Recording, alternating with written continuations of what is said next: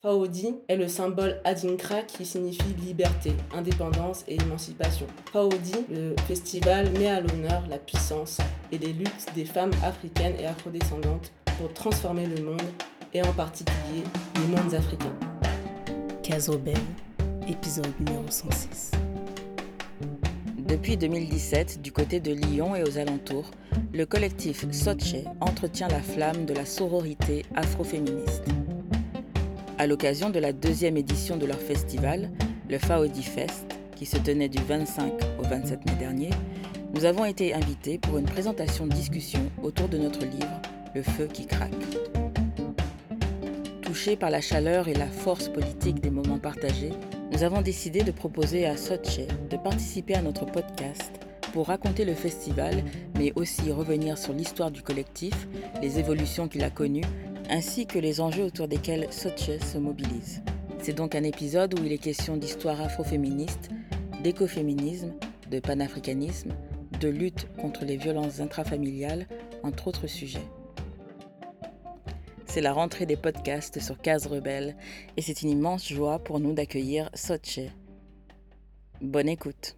Soche, on est un collectif euh, afroféministe. Elsa qui existe euh, à Lyon depuis euh, l'année 2017, qui a été une année quand même euh, très importante pour le mouvement afroféministe en France avec euh, la sortie du film euh, d'Amandine Gay Ouvrir la voie, avec euh, la visibilité de plusieurs voix francophones de la blogosphère afroféministe, avec le collectif Moissy qui a organisé le premier festival afroféministe européen Nyan Sapo. Donc cette année a été très importante et a marqué la formation du collectif qui s'est formé spontanément lors d'une avant-première du film Ouvrir la voie qui s'est déroulé euh, à l'université Lyon 2.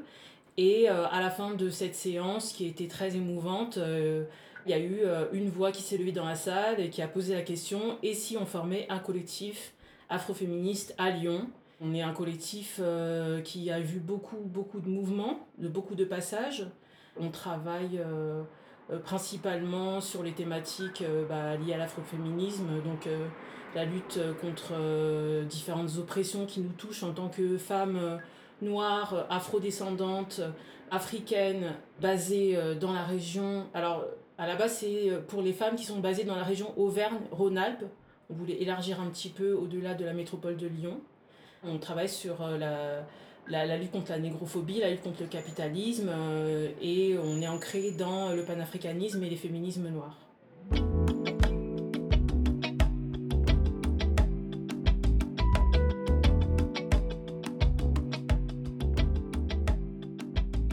Était un collectif qui n'avait pas forcément de structure associée. Suzanne. On a travaillé notamment à, fait de, de, créer cette association. Une fois que l'association a été créée, on s'est posé un petit peu pour savoir un peu quel serait le premier événement qu'on avait envie de faire.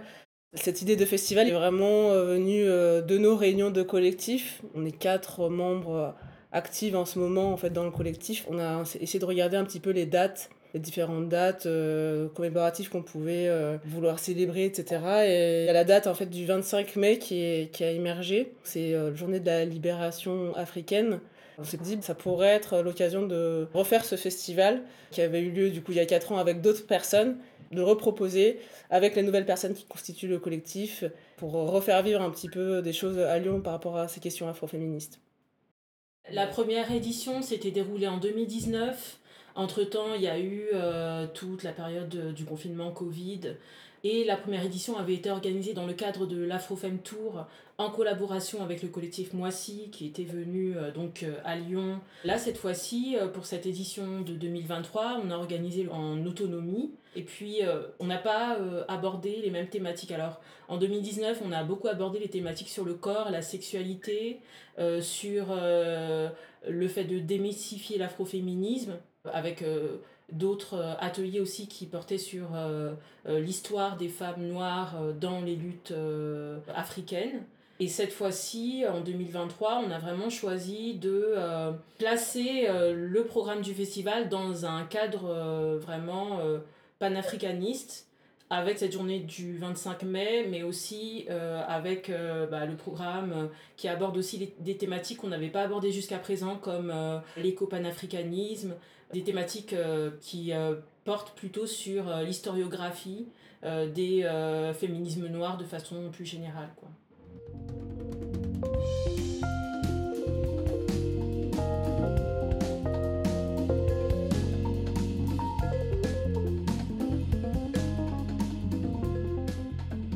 que moi, Elsa, qui suis dans le collectif depuis euh, sa formation en 2019. Et toutes les autres membres sont des membres qui sont arrivés euh, pendant justement la période euh, Covid confinement, parce que c'était une période assez, vraiment très spéciale où, il y a eu une, vraiment une forte demande d'intégration dans le collectif. On a vraiment passé cette année-là, 2020-2021, à ne faire que des recrutements le fait qu'on ait une nouvelle équipe dans le collectif, ça a marqué un besoin de faire notre, euh, un événement aussi euh, autour de cette nouvelle équipe.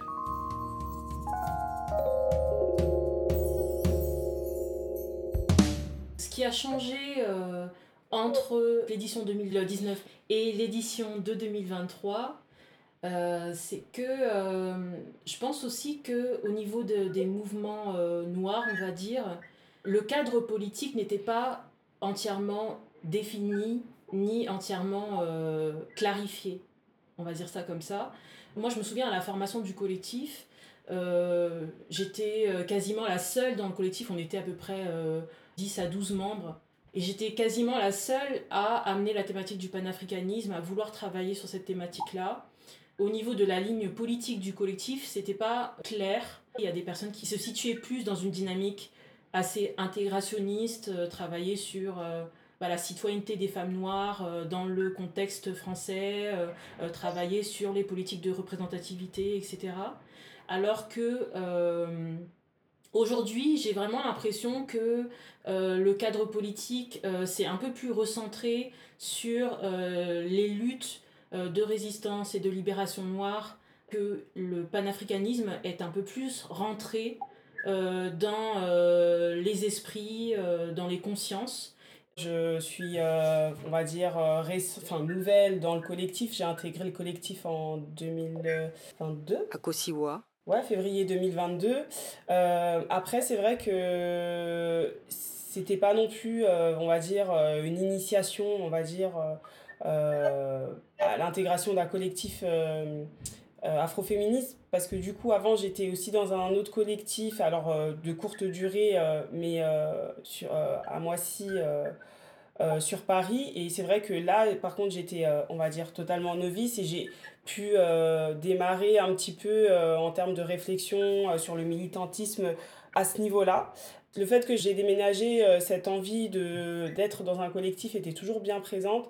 Mais avec le confinement, etc., le déménagement, et puis bah du coup aussi mon accouchement j'ai pas pu euh, non plus euh, développer euh, ce côté là et à partir du moment où j'ai pu bah, me dégager un petit peu du temps pour réintégrer un collectif bah, je l'ai fait. La différence que je ressens entre du coup la période où j'étais dans, dans, dans l'autre collectif du coup 2019 et puis bah, 2022 comme disait Elsa, effectivement, euh, toute cette notion de panafricanisme, pardon, on l'apercevait moins dans le collectif, mais également dans la sphère euh, publique, en fait, euh, où effectivement, là, on peut constater également que dans la sphère publique, c'est beaucoup plus on va dire, démocratiser tout ce qui est en lien avec le panafricanisme. Moi, quand j'ai été recrutée dans le collectif, c'était vraiment cette, il y a moins d'un an, donc je me rappelle même plus quand maintenant, mais en gros, il y a moins d'un an, j'ai clairement compris que c'était un collectif panafricaniste et euh, voilà, qu'on n'allait pas travailler sur l'intégration euh, des, des, personnes noires dans la société française et que c'était vraiment euh, l'idée de la libération africaine et de, de, la sororité afrodescendante et de, la circulation des, pensées noires, etc. Enfin, vraiment qu'on se situait dans, dans, cette, dans ce mouvement-là. Et ce que j'ai envie de dire aussi, c'est que je pense aussi après ce contexte de confinement, en tout cas dans le collectif et, moi-même, pour moi, je sentis en fait cette envie de, faire quelque chose, cette envie d'agir, cette envie de, proposer quelque chose aussi. Euh, parce que c'était une période qui n'était pas simple en fait où aussi moi il y a plein de questions qui sont qui, sont, qui ont ressurgi à ce moment-là. Et en fait euh, ce, ce, festival ça a été vraiment l'occasion de, bah, de créer cet espace un peu pour soi pour euh, les femmes afrodescendantes. Et euh, dans le lieu où j'habite où, où, on habite donc à Lyon. C'est un peu difficile pour moi de faire un, une comparaison avant après. Mahalia. parce que donc avant d'intégrer le, le collectif j'étais à l'étranger où j'avais pas l'opportunité de militer dans quoi que ce soit avant ça, j'ai milité certes dans des organisations, mais euh, à majorité blanche. Quand j'ai eu l'opportunité d'intégrer euh, Soche, c'était vraiment enfin, toutes les thématiques propres à l'afroféminisme et au panafricanisme et à la question noire en général, c'était euh, vraiment euh, ben, quelque part un nouvel environnement pour moi. C'est très galvanisant pour moi, c'est très, ça me parle forcément beaucoup. Je voulais juste rajouter quelque chose euh, par rapport à la rupture qu'a constitué l'année 2020 de mon côté. Euh, parce que bah, voilà, l'année 2020, ça a été aussi euh, le moment où j'ai quitté la Ligue panafricaine Umoja, qui est une organisation bah, du coup, qui travaille principalement sur le panafricanisme et dans laquelle je suis restée pendant deux ans. Ça a été une expérience assez formatrice, mais ces deux années dans lesquelles j'étais dans la Ligue panafricaine Umoja, je naviguais entre le collectif Sauche et la Ligue panafricaine Umoja. Ce qui fait que euh, j'ai essayé de faire un peu la jonction entre euh, euh, les deux organisations qui, d'un côté, une organisation, la Ligue panafricaine Umoja, qui est une organisation panafricaniste mixte, et d'un autre côté, le collectif afroféministe qui travaille principalement voilà, avec, avec des femmes.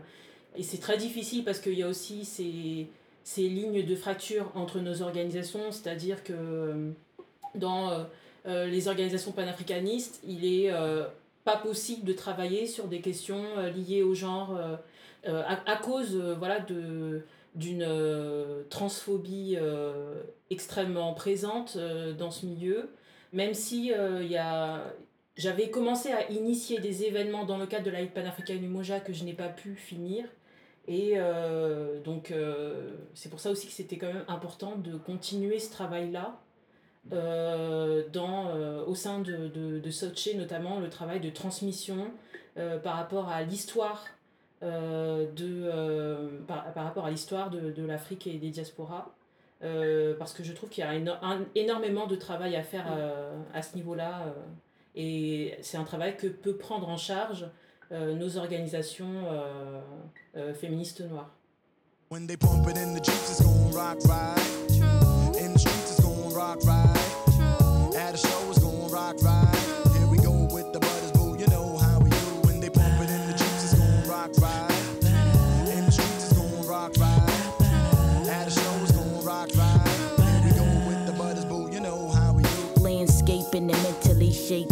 Looking at my Gucci, it's about that time. Represent my peoples on the Illadel side. Live like my 93 shit phone vibe. I used imagination like Horn Soul. Master like Vic with the offbeat flow. A lady like B in stereo. Raps way back at the plat was super bad disco. Used to do the freak the Patty Duke and Gigolo. After midnights on the weekend. Ho, you remember we 3D with Study B. Enough respect go to a vet money.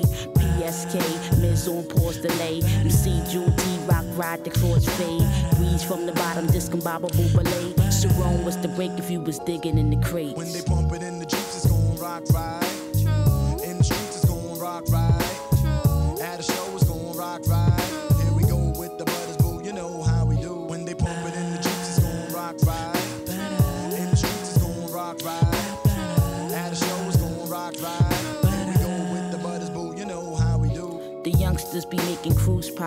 Divine beings got the true sound in hip hop.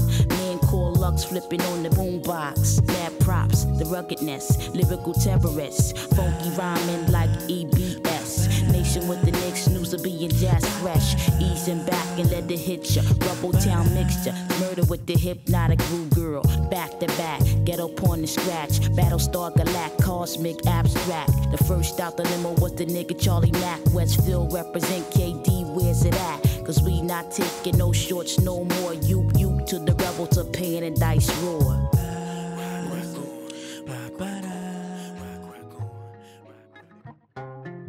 Jeudi 25 mai, ouverture du festival afroféministe Faudi Fest à Lyon, deuxième édition. Nous le préparons depuis des mois. Il y a encore beaucoup d'incertitudes. Le public sera-t-il présent au rendez-vous? Quand nous disons le public, nous voulons dire notre public, les femmes et personnes non binaires afrodescendantes. Nous avons eu du mal à trouver un lieu militant afro qui soit dans notre budget. Nous avons finalement réussi à programmer cette soirée d'ouverture à la Griffe, librairie libertaire lyonnaise, au cœur du quartier afro de Lyon. Le lieu est majoritairement fréquenté par un public militant de gauche blanc, mais nous avons veillé à bien cibler notre public dans la communication. Pour cette première soirée, nous avons l'honneur d'accueillir le collectif Case Rebelle pour une discussion sur leur ouvrage fraîchement publié, Le feu qui craque, panafro-révolutionnaire. L'intervention a suscité de nombreux et riches échanges qui se sont poursuivis autour d'une séance de dédicaces et d'un buffet. Nous avons terminé la soirée avec un Pan-African Blind Test. Les gens euh, étaient euh, très motivés euh, pour participer à ce type d'événement. On demande aussi, parce qu'effectivement sur Lyon, il n'y a pas grand-chose. Et en fait, il y a un grand besoin quand même, enfin, on constate. donc du coup, déjà ça c'était sur l'avant-festival. pendant le festival, on a pu voir également qu'il y avait énormément de personnes qui étaient venues. On a pu échanger avec les personnes qui étaient présentes. voilà c'était des moments vraiment très forts et euh, remplis euh, d'émotions. Enfin, c'était très intense. Même les intervenantes aussi euh, qui étaient là. Il y a quelque chose qui se passait en fait entre les intervenantes, le public, nous. Et c'était c'était beau à voir en fait. C'était chaleureux. c'était Et puis effectivement, les bénévoles au début, quand on organise un festival comme ça, on ne sait jamais s'il va y avoir assez de bénévoles. On se, dit, on se demande toujours si on va être un peu toute seule à galérer, à tout installer, etc. Et euh, vraiment, notre communauté euh, a répondu présente euh, à la fois pour nous aider et puis pour être dans le public. Donc on était ravis et, et c'était vraiment chouette. Il y avait une belle émulation. Il y a un certain climat qui s'est instauré depuis la loi anti-séparatisme qui fait qu'il y a une grosse appréhension de la part des groupes politisés de personnes racisées pour se réunir, etc., pour s'organiser en non-mixité. Alors ça nous a aussi euh, permis voilà, de, de, remettre le couvert et de montrer que bah, c'est possible en fait d'organiser des ateliers euh, en non-mixité. Alors on a essayé d'être un peu précautionneux sur les termes employés. Euh, on a plutôt utilisé les termes mixité choisie. Par exemple, on a eu une personne du public qui participait, qui a participé à notre à l'open mic, à la scène ouverte, qui nous a dit mais moi je pensais que c'était interdit par la loi euh, d'organiser des événements comme ça. elle était toute contente, elle nous a dit que c'était, c'était vraiment génial d'avoir un espace euh, de, d'expression euh, ouvert et sécurisé. ça nous a permis aussi de rentrer en, contact avec des lieux dans lesquels on n'avait jamais organisé des événements. La librairie La Griffe, donc on connaissait déjà, on avait déjà organisé des rencontres, notamment avec la, la poétesse Kiemis par contre, euh, l'Amicale du Futur, euh, qui est euh, le bar militant dans lequel s'est déroulée la soirée du samedi, on n'avait jamais fait des choses avec eux. Alors c'est un bar associatif qui est tenu que exclusivement par des personnes qui sont bénévoles. Et c'est toujours intéressant aussi de voir des exemples de structures autonomes ancrées dans une ligne politique de gauche, libertaire ou ou autre. Ça nous a permis aussi de voir euh, ce qu'il est possible de faire et comment d'autres euh, milieux euh, s'organisent. Parce que aussi c'est aussi des, des questions qui nous traversent, nous, en tant que collectif. Comment avoir des lieux Hein, quand on organise des événements, c'est toujours la question des lieux. Et d'ailleurs, c'est ce qui nous prend le plus de travail en amont. Quand on organise des événements, c'est de démarcher les lieux. Est-ce qu'on opte pour un lieu qu'on va payer et dans ce cas-là ça va nous coûter cher mais au moins on sera autonome? Est-ce qu'on opte pour une collaboration avec des collectifs majoritairement blancs qui eux ont les lieux, ont les moyens mais euh, qui sont pas sur euh, voilà, c'est pas des organisations noires? Euh, voilà, il y a toujours ce, cette question qui se pose par rapport au partenariat qu'on va faire avec les lieux qui vont nous accueillir.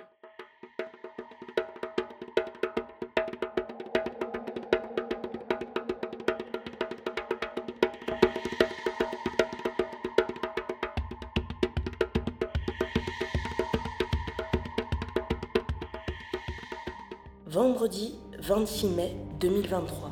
Samantha. Comment raconter la nécessité d'une sororité? Le besoin d'être ensemble, de partager nos récits communs, nos luttes, nos impasses, ce besoin d'être consolés, portés, encouragés par la multitude que nous sommes, de réaliser que nous ne sommes pas plus seuls, que ce n'arrive pas qu'à nous, qu'ensemble nous sommes plus fortes, que nous pouvons, que nous devons agir. Face au désespoir du monde qui nous est laissé, avec ses tensions, ses traumas, proposer ensemble des alternatives, un nouveau monde. C'est sur ça que le Faudi Fest m'a ouvert les yeux. Nous, femmes noires et afrodescendantes, à l'intersection de multiples oppressions. Cette phrase fait écho en moi. Oh combien nous en avons besoin et nous le faisons de nous retrouver ensemble pour partager et discuter stratégiquement de ce qui est bon de faire pour se préserver. Pour ce deuxième jour de festival, nous avions rendez-vous à l'Amicale du Futur. Nous nous sommes réunis autour de deux possibles.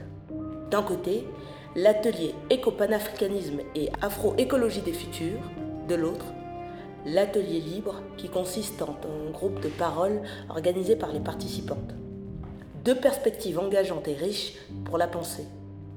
Du mal à me décider au début. Mon corps balance et puis finalement, je choisis l'atelier éco-panafricanisme et afro-écologie du futur. Les termes d'abord m'ont attiré. Écologie et panafricanisme. Les questions que cela fait monter en moi. Comment pouvons-nous répondre à l'écocide? Comment pouvons-nous encore habiter la Terre? Quelle capacité d'agir avons-nous vraiment? J'entends dans les discours des intervenantes la nécessité de s'éduquer et de s'organiser, de voir les actions menées ailleurs, être en connexion et prendre conscience que les questions que nous nous posons, la crise des ressources, eau, agriculture, élevage, les dérèglements climatiques, sécheresse, extinction des espèces, exode des populations, tout cela, c'est global. Mais des réponses sont apportées localement et collectivement, des réponses féministes, noires et autochtones. Les réponses sont politiques, actions concrètes comme le Green Belt Movement contre la sécheresse. Philosophiques, renouer avec les concepts traditionnels et spirituels de nos cultures. Oniriques, rêver des récits alternatifs d'après l'effondrement ou contre l'effondrement. J'entends fortement empouvoirment, empouvoirment des femmes, de nos récits, de nos pratiques, mise en avant du vivre avec, en relation avec nos environnements. La fin de l'atelier devait être l'écriture de nos récits alternatifs, mais les questions étaient tant et si nombreuses, questions auxquelles nos intervenantes n'ont pas hésité à répondre aussi candidement et sincèrement que possible, ont pu créer un espace de rêve et d'avenir. Quand l'atelier s'est terminé, je me suis glissée dans l'atelier libre comme une petite souris. J'ai écouté les récits de mes camarades de lutte, leurs témoignages, leurs expressions libérées de vécu de femmes noires exténuées dans un monde blanc. Comme il était bon de parler librement. Pour clôturer cette belle soirée passée ensemble, on a ouvert l'open mic avec les déclarations politiques du collectif afroféministe Sochi, ce qui a donné des chansons, discours, poèmes et mémoires.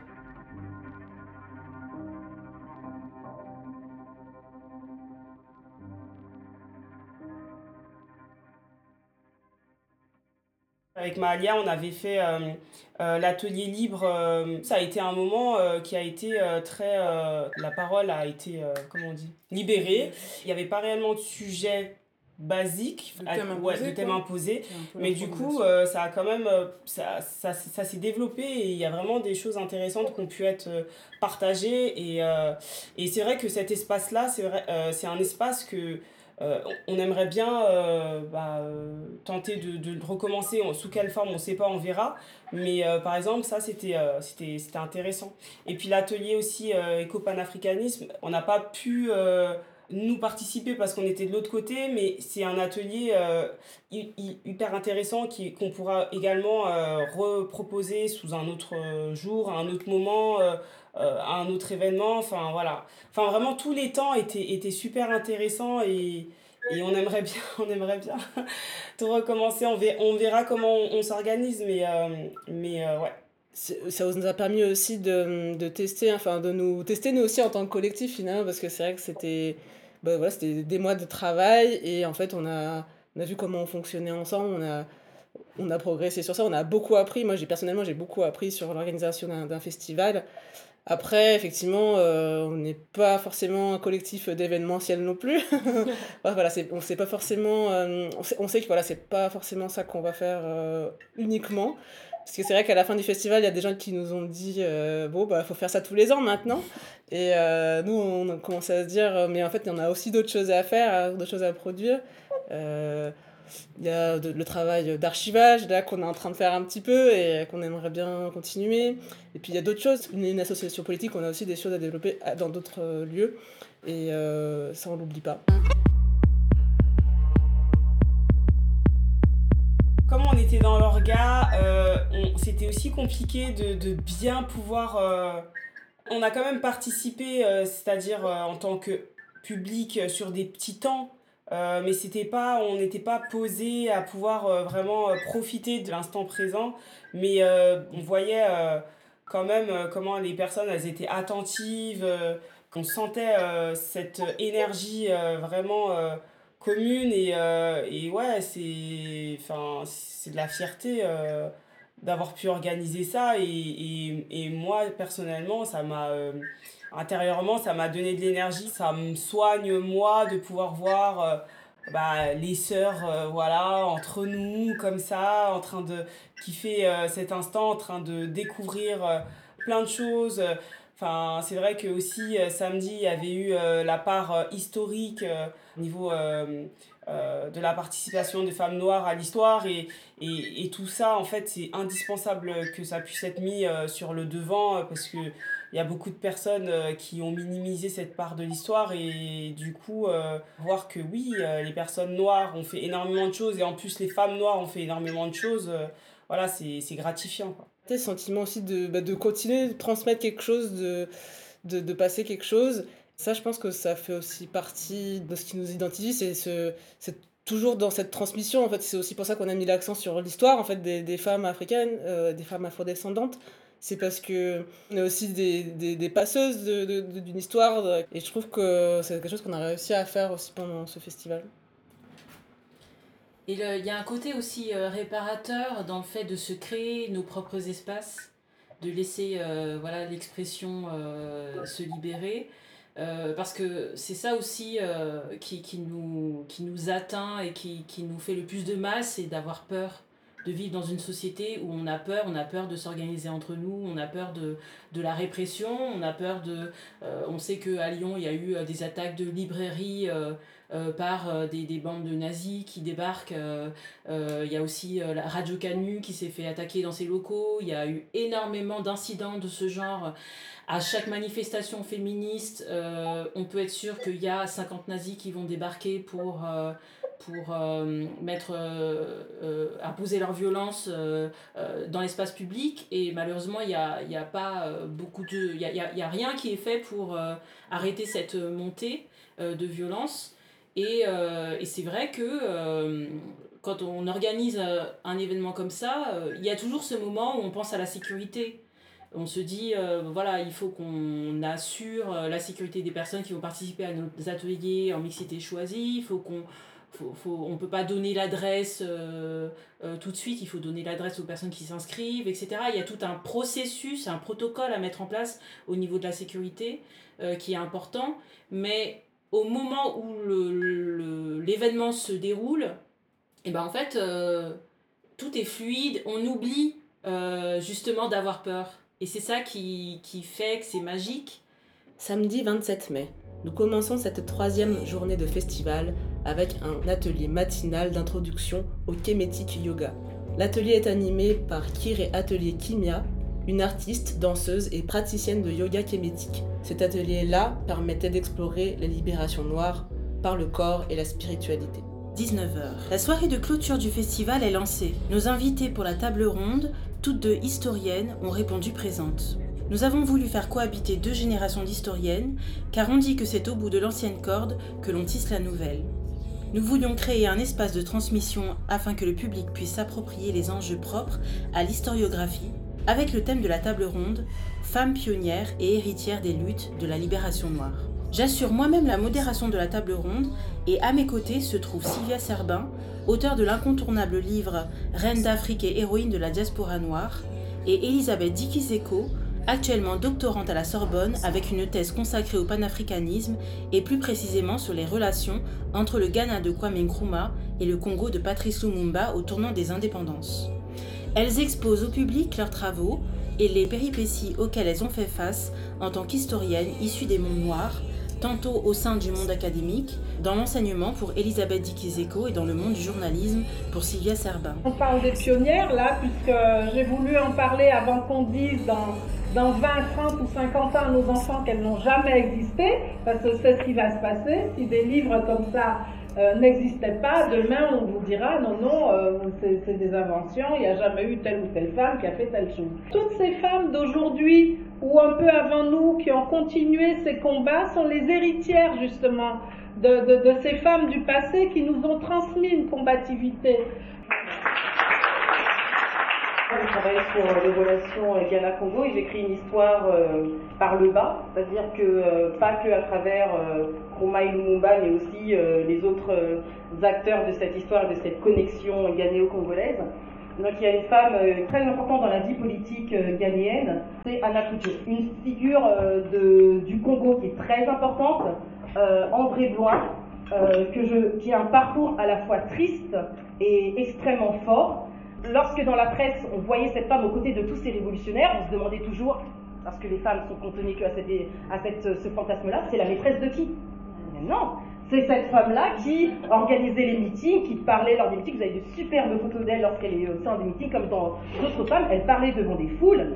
Et donc, euh, lorsque Lumumba est euh, emprisonné à la fin euh, des années 60, elle doit fuir le Congo puisque sa vie est également menacée. Donc voilà, c'est tout ce que j'essaye de faire dans cette thèse, de travailler sur les différentes formes de l'engagement et les différents types de, de parcours. Pour la suite du programme, nous allons aménager la scène pour euh, la lecture euh, performance euh, des pleureuses de feu. Suite à la table ronde clôturée par des échanges avec le public un peu houleux, la salle principale de l'Amicale du Futur est rapidement réaménagée en scène pour accueillir la lecture performance des Pleureuses de Feu, un collectif d'artistes composé de trois comédiennes, Azani Bangou, Laurine Lopez de Pina et Kainana Ramadami.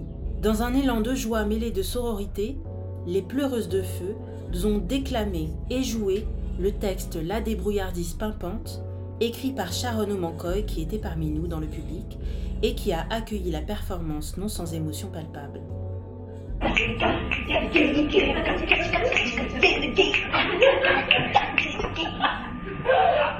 Un jour, je jouais sur un terrain vague dans ma cité avec une de mes copines. On occupait le terrain très tôt dans l'après-midi pour éviter que les fouteux nous piquent la place. Et voilà qu'une bande de mecs, bon, plutôt mignons, vient nous accoster. Le plus courageux d'entre eux nous parle. C'est sur le terrain de basket que j'ai compris que les meufs gagneraient aussi à être rebelles pour se faire respecter. On n'est pas obligé de céder notre place. On peut l'arracher avec ou sans gentillesse. Alors franchement, ne me dites jamais que je suis gentille. Je risquerais de mal le prendre. Cependant, je n'en reste pas moins une meuf cool, qui s'efforce d'être juste dans ses choix et dans ses relations. Comme vous toutes, je suis remplie de doutes et de contradictions. Disons que je suis une débrouillarde.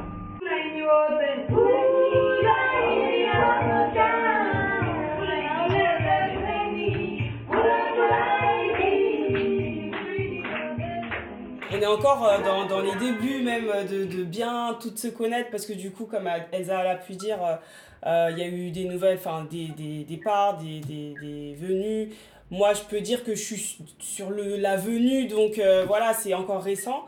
Mais euh, quand je suis arrivée sur Lyon, bah, c'était nécessaire, indispensable, voire vital que je puisse euh, me rapprocher bah, d'un collectif. Et effectivement, sur, sur, sur Paris, justement, une des personnes avec qui j'étais dans le collectif Moissy m'avait dit il y a le collectif Soché sur Lyon, quand tu partiras. N'hésite pas à te rapprocher d'elle et, euh, et c'est euh, une des premières choses que j'ai pu faire quand j'ai pu me dégager du temps. Euh, bah, le fait de pouvoir partager des réflexions, d'être dans une, dans une certaine communication, de thèmes, de choses qu'on ne peut pas aborder avec tout le monde.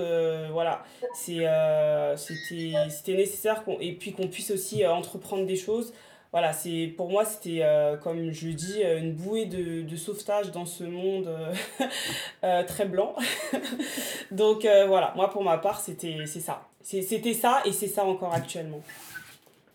L'intérêt de Sochi, c'est que c'est vraiment comme une. au même endroit, ça répond à toutes mes interrogations, à toutes mes aspirations, à toutes mes, mes convictions voilà, enfin, notamment l'anticapitalisme, euh, bien sûr l'afroféminisme, euh, l'anticarcéralisme, enfin bon, la liste est longue de toutes les, oppressions qu'on combat. Et, euh, et, du coup, dans les autres lieux où j'ai pu militer, il, manquait toujours quelque chose en fait. Déjà parce que j'étais la seule noire et que du coup ces questions-là n'étaient pas abordées. Et aussi parce que c'était c'était soit dans du syndicalisme, donc on parlait que des questions de travail où c'était que l'altermondialisme ou que ceci ou que cela. J'ai traversé plusieurs collectifs, euh, certains qui étaient plutôt blancs, certains qui étaient euh, plutôt afro. Et aujourd'hui, euh, vraiment, c'est avec Soche que je me reconnais le plus, que je me sens le mieux. Et aussi plus efficace, en fait. Vraiment, je trouve qu'on travaille bien, voilà, qu'on est bien organisé, qu'on s'organise bien et que enfin, voilà, ça me donne beaucoup d'espoir c'est un collectif qui m'a toujours inspiré, c'est-à-dire que moi je suis, je suis à Lyon depuis toujours. C'est pas en 2020 que j'ai appris l'existence de Sochi, en fait je connaissais déjà avant. La première fois que j'avais euh, rencontré Sochi, c'était pas la projection qui a permis la, création du collectif, mais c'était une autre après. Cet espace-là, c'était une des premières fois que euh, j'ai rencontré des espaces en non-mixité. C'était même pas en non-mixité, mais c'est juste qu'il y avait quelque chose de permis en fait à cet endroit-là, que, un peu comme ce que tu disais tout à l'heure, euh, j'ai l'impression qu'on n'avait pas le droit de, de parler de non-mixité, de parler de, de ces sujets-là. Et moi, c'est la première fois que j'ai compris qu'on pouvait parler de ces sujets-là. C'était vraiment dans un événement de Sochi. C'est vraiment euh, une association qui, qui m'a permis de, d'éveiller quelque chose. Et aujourd'hui, je suis vraiment heureuse de, de continuer ce, ce, ce travail-là avec les autres.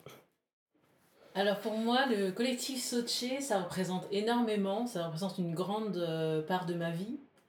Euh, parce que ça fait plusieurs années que je suis dedans. Et puis aussi, euh, c'est un endroit qui m'a permis de, de, me construire moi, de me situer politiquement euh, de plus en plus finement.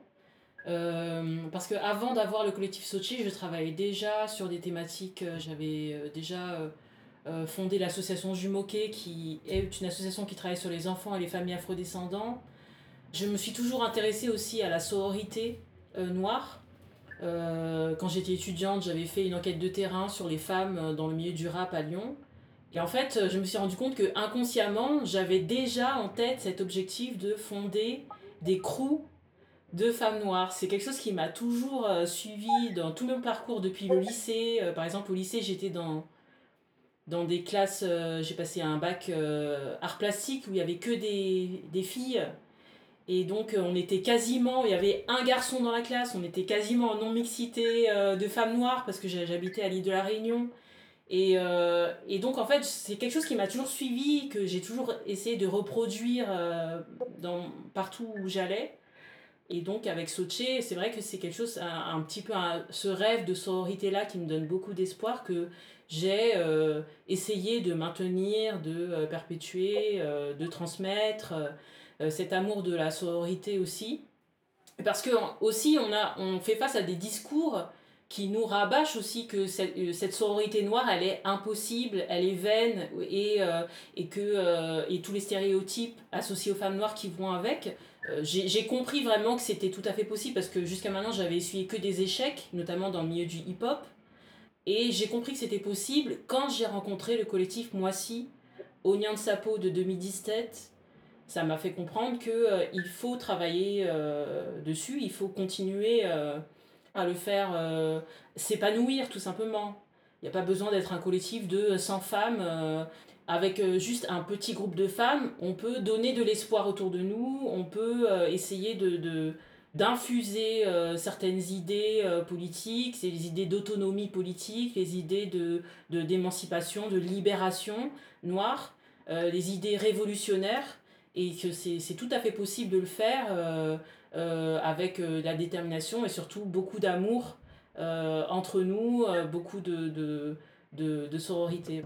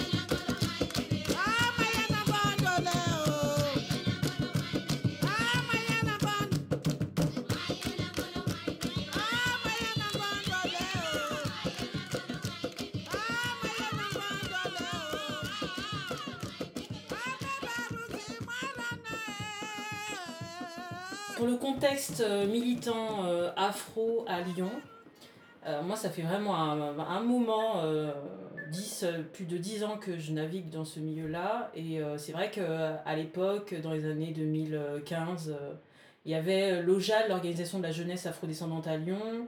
Il y avait euh, des organisations qui étaient plutôt actives et qui s'inscrivaient un petit peu dans un cadre panafricaniste comme euh, l'AECAL, qui est l'Association des étudiants euh, caribéens et africains à Lyon, qui était une association historique et malheureusement elle n'a pas été reprise, le, bureau ne s'est pas renouvelé et donc ça n'a pas repris depuis, ça fait depuis 2019 je crois qu'ils sont plus actifs.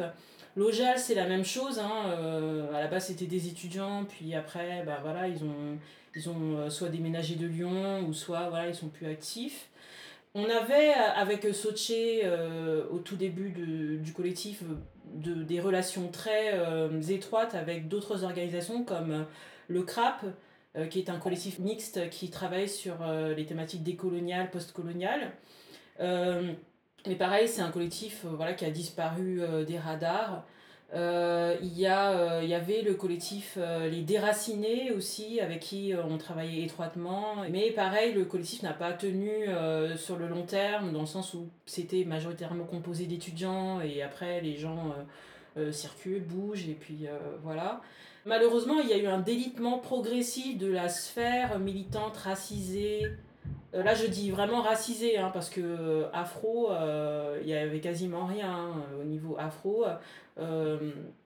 on, avait un autre collectif composé de femmes noires à Lyon qui s'appelait le Réseau des femmes afrodescendantes et dont la membre fondatrice était une ancienne membre de Soche.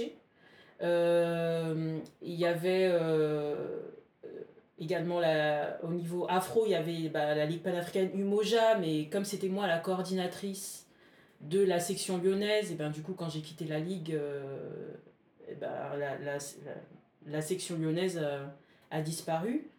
Euh, donc tout cet écosystème-là euh, qui, qui existait euh, avant 2020, euh, vraiment 2020 ça a été, euh, ça a été vraiment un- une année de, de- catastrophique. hein. Plein plein de gens voulaient euh, se mobiliser, mais les organisations avaient euh, disparu euh, du champ de vision et c'est pour ça aussi que c'était vraiment important pour le collectif Soche de remettre les pieds dans les étriers et de vraiment dire on est là, on est toujours là. Il y a une organisation des féministes noires qui existe à Lyon et voilà, c'est pas le, le vide intersidéral. voilà, mais sinon, il y a des initiatives à Lyon qui existent, des associations notamment euh, qui sont plus euh, axées euh, sur les thèmes ben, les- des nationalismes africains, bien sûr, qui existent toujours. En revanche, au niveau d'un autre public, notamment le public des enfants, il y a eu deux associations qui ont fait pas mal de travail ces dernières années. Donc il y a l'association Nous, qui a un programme destiné aux enfants de 8 euh, à euh, 18 ans. euh, et qui organise euh, une fois par mois euh, des, euh, des cours d'histoire de l'Afrique, euh, euh, des cours de théâtre, euh, des ateliers pour les enfants. Et pour le coup, c'est vraiment un programme euh, axé panafricanisme euh, parce que euh, c'est, ça a été mis en place par euh, l'association Idaya, qui est un centre de formation aux savoirs africains et qui fait euh, un travail énorme. Il y a également euh, à Lyon euh, l'association euh, La Cour d'Or, qui est une bibliothèque afrocentrée destinée aux enfants, qui travaille vraiment sur l'éducation populaire également. Donc, mis à part ces deux associations qui sont vraiment très intéressantes, mais qui sont vraiment destinées à un public très jeune, voilà, c'était plutôt, on est plutôt très très isolé à Lyon, quoi, vraiment. Après, aussi cette année, on a eu l'occasion de travailler avec une association étudiante euh, composée de femmes euh, africaines euh, qui s'appelle Makeda Saba, avec lesquelles on a organisé notamment les, book clubs. Notre association étudiante aussi qui travaille sur les questions d'écologie Congo qui s'appelle Génération Lumière, pareil, qui, travaille sur ces, questions bah, d'écologie en Afrique. Euh, et hum, voilà, qui sont des associations avec qui on peut travailler euh, ponctuellement. Avec Makeda Saba, c'est un partenariat un peu plus long terme, il me semble. Avec euh, Génération Lumière, c'est un peu plus ponctuel. L'association Makeda Saba, on, collabore avec elle vraiment depuis, depuis la formation du collectif. hein. C'est vraiment une association sœur.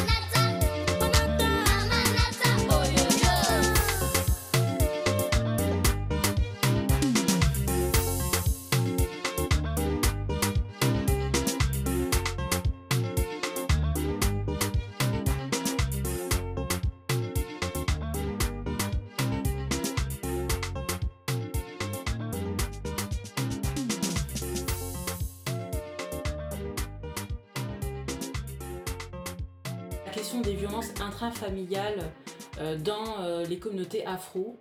Alors c'est une question euh, voilà, qui me tenait beaucoup à cœur et notamment j'en ai, j'ai, travaillé dessus dans le cadre du collectif Soche. En partenariat avec la Ligue panafricaine Umoja, on avait organisé les, états généraux de l'éducation de l'enfant afrodescendant. Donc ça avait eu lieu en 2019 et c'était vraiment comme un espèce de grand colloque où euh, différents intervenants euh, euh, expliquaient leur travail. Donc euh, il y avait vraiment toutes les thématiques qui concernent l'éducation des enfants qui ont été abordées et notamment euh, voilà, la thématique de la- protection de l'enfance euh, qui avait été proposée dans l'appel à, participation et malheureusement euh, on n'a pas reçu beaucoup de contributions par rapport à ça et c'est le collectif euh, Moissy qui est intervenu, euh, voilà, qui s'est déplacé à Lyon pour intervenir sur cette thématique-là. Et, je me souviens aussi que euh, avant j'a- j'avais un blog euh, aussi euh, qui portait sur le, le lifestyle, on va dire entre guillemets afro. Et un jour j'avais fait un, billet sur les violences éducatives ordinaires en tant qu'enfant afrodescendant. Et en fait, j'avais été interloquée de l'impact qu'avait eu mon article. J'avais reçu énormément de commentaires de personnes qui me remerciaient d'en avoir parlé parce que c'était jamais abordé nulle part, etc., etc. Et ça a été vraiment le premier moment pour moi où je me suis rendu compte que c'était une thématique euh, complètement invisible en fait dans nos milieux. Et puis de là, j'ai vu qu'en fait il existait aucun média qui traite de l'enfance afrodescendante, alors qu'il y a beaucoup de médias qui traitent de la femme noire par exemple. Mais il n'y avait aucun média qui était vraiment spécifique sur les enfants afrodescendants. Et c'est à partir de, cette, de ce constat-là que j'ai fondé l'association Jumoquet. Dans la communauté, euh, on parle souvent de correction et, en fait, euh, certains parents ne se rendent pas compte que c'est pas que de la correction, c'est des mauvais traitements et euh, que ça peut avoir vraiment un impact sur le devenir la, fin, de, l'enfant et sa façon de comment il se perçoit, comment il va aussi percevoir sa parentalité. Moi-même aussi, je travaille dans un service de protection de l'enfance et c'est vrai que quand je suis en lien avec des familles euh, africaines, bah, j'essaie vraiment d'être dans une forme de pédagogie pour essayer de leur faire comprendre pas mal de choses, euh, euh, notamment sur les répercussions et l'impact que ça peut avoir sur l'enfant. Ces enfants, en tant qu'adultes, par la suite, peuvent dire Ah oui, moi je me suis fait chicoter par mes parents sous forme de, de rigolade, mais en fait, l'impact était réel et effectivement, tout ce qui est en lien avec la parentalité, euh, ouais, c'est quelque chose euh, qui, qui, est très important. C'est sûr que c'est une thématique, il faut travailler là-dessus et il faut qu'on qu'on fasse quelque chose. euh, c'est évident. Et effectivement, quand j'ai lu euh, le chapitre consacré à ça dans le, dans le livre Le feu qui craque, panafro-révolutionnaire, euh, ça m'a tout de suite parlé, cette conversation m'a tout de suite parlé parce que je ne compte pas le nombre de copines euh, qui ont vécu des euh, violences euh, intrafamiliales. Et puis moi-même, dans ma propre famille, il y a une histoire sur ça. Et, aussi, quand on entre soi-même dans la maternité, parce que moi je suis maman de deux petites filles, tout ce qu'on a intériorisé, même refoulé, et ben, ça ressort en fait. Et donc il y a cette nécessité-là de, d'en parler et de, de, de s'éduquer par rapport à ça, en tant que parent aussi.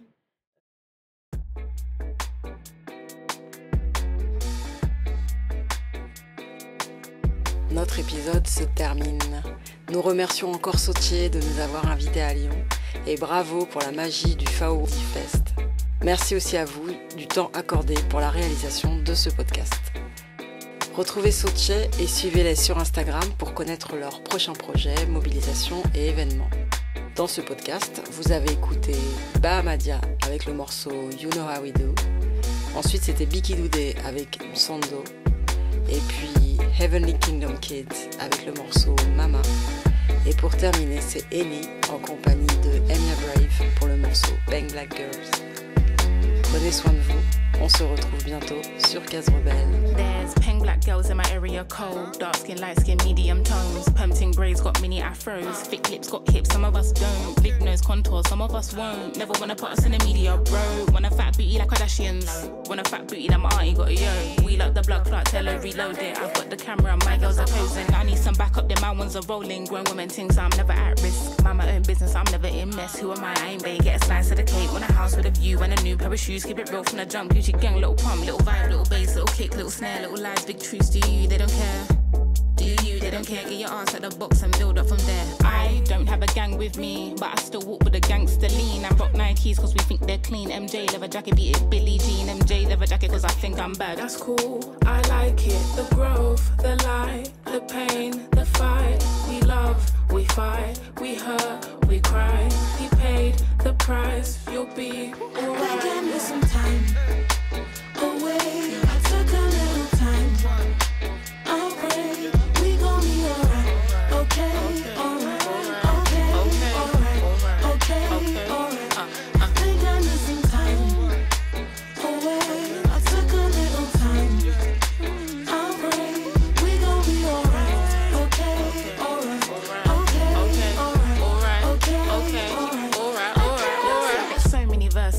Type them or put them in cursive. Like I'm burying hearses. Preach like I'm doing up churches. Sin for a bit, I got urges. They got Chanel bags and purses. And I got some mashed up bands that I won't throw away cause I'm needy and hurting. I keep it in cause I can, can. I seen the drinks and the cans, cans. I think it's in my genetics. To the gin and the juice that I drink, I'm indebted. So if I fall off, it's expected. Wow. Gather your thoughts and collect them now. Penny for my thoughts, make a fortune. Bow. How'd you keep rapping offbeat, bro? How? Talking about you getting on the tracks since when? Everybody's here, we don't need more friends. Just do you, you ain't gotta pretend. Just do you, you ain't gotta pretend. He was doing school while they were doing ends. Now he's doing money and that man are doing pen. You know about six or five of the men. You know about half of the men full of trends. He said to me, they put guns in the streets. That's what they wanted for me. And I said, gee, someone can fix you a plate, but no one can force you to eat. Like when will he see himself as a king and not just a pawn in these streets? And when will we come together as a tribe and be what intended to be? I just wanna be free. Yeah.